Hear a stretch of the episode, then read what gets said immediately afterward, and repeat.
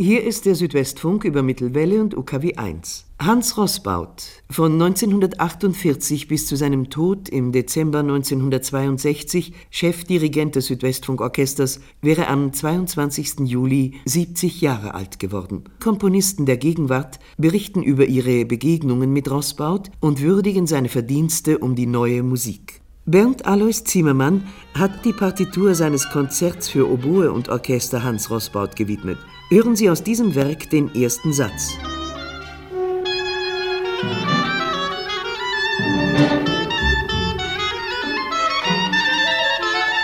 Bernd Alois Zimmermann. Wenn etwas sich ganz besonders in meiner Erinnerung bewahrt hat, so ist es die Uraufführung von Moses und Aaron unter Rossbauts Leitung in der Hamburger Musikhalle, deren Zeuge ich sein konnte. Hier wurde die Musikgeschichte gewissermaßen korrigiert. Schönbergs kompositorischer Geist fand eine Verwirklichung, die man bis dato nicht für möglich gehalten hatte, und das vor allem war es, was mich zutiefst bewegte. Ein Zufall fügte es, dass auf dem Empfang, der nach der Uraufführung gegeben wurde, die Festgesellschaft, um die Witwe Schönberg versammelt, zunächst den Eintritt des großen Dirigenten nicht bemerkt hatte, so dass ich in der Nähe der Tür stehend die Gelegenheit fand, als erster meine Glückwünsche sagen zu können, verwirrt und gleichzeitig beglückt durch das Bewusstsein, vor dem unbestechlichen und selbstlosen Anwalt des Komponisten schlechthin zu stehen. Er war ein Mensch, dessen außerordentliches Können es ihm gestattete, sein Wissen darum in den Stolz seiner Bescheidenheit zu legen. Ich persönlich habe diesem Mann unendlich viel zu danken. Neben vielen Uraufführungen und Aufführungen meiner Werke eine Förderung, von der er nie sprach, die jedoch am nachdrücklichsten dann hervortrat, wenn es darum ging, auf Werke hinzuweisen, die durch Interpretation seiner Kollegen am Pult, von denen er das Gleiche unerbittlich forderte, was er von sich selbst forderte, die also durch die eben genannten Interpretationen eine Darstellung gefunden hatten, die nach Rossbauts Auffassung nicht werkgerecht war. Dann konnte dieser gütige Mensch, der eine äußerst verletzliche und im tiefsten Grunde empfindsame Seele besaß, die er gerne hinter skurriler Ironie zu verbergen liebte, flammende Empörung zeigen. Er war ein Dirigent von höchstem Verantwortungsgefühl und hat dadurch einer ganzen Epoche der neuen Musik das Gepräge seiner Interpretationskunst verliehen.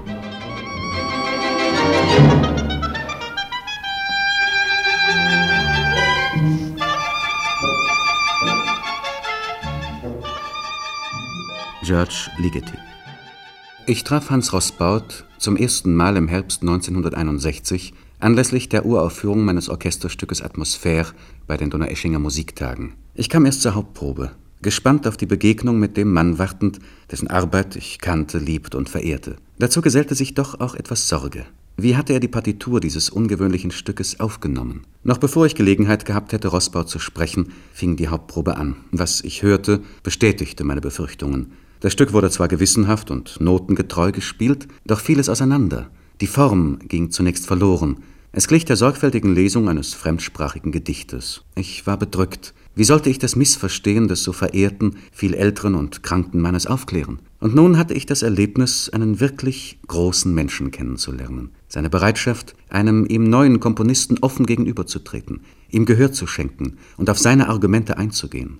Im Moment, in dem ich mit ihm zu sprechen begann, verließ mich meine Befangenheit. Ich fühlte deutlich sein Interesse, seine menschliche und künstlerische Unterstützung, sein sofortiges Verständnis für das Wesen des Stückes. Die Uraufführung entsprach vollkommen meinen Vorstellungen. Rossbaut ließ die Musik aufsteigen wie ein leichtes, irisierendes, dichtes und doch durchsichtig gewobenes Netz, das gleichsam von selbst zu schweben beginnt und sich allmählich immer mehr Höhe gewinnend entfaltet.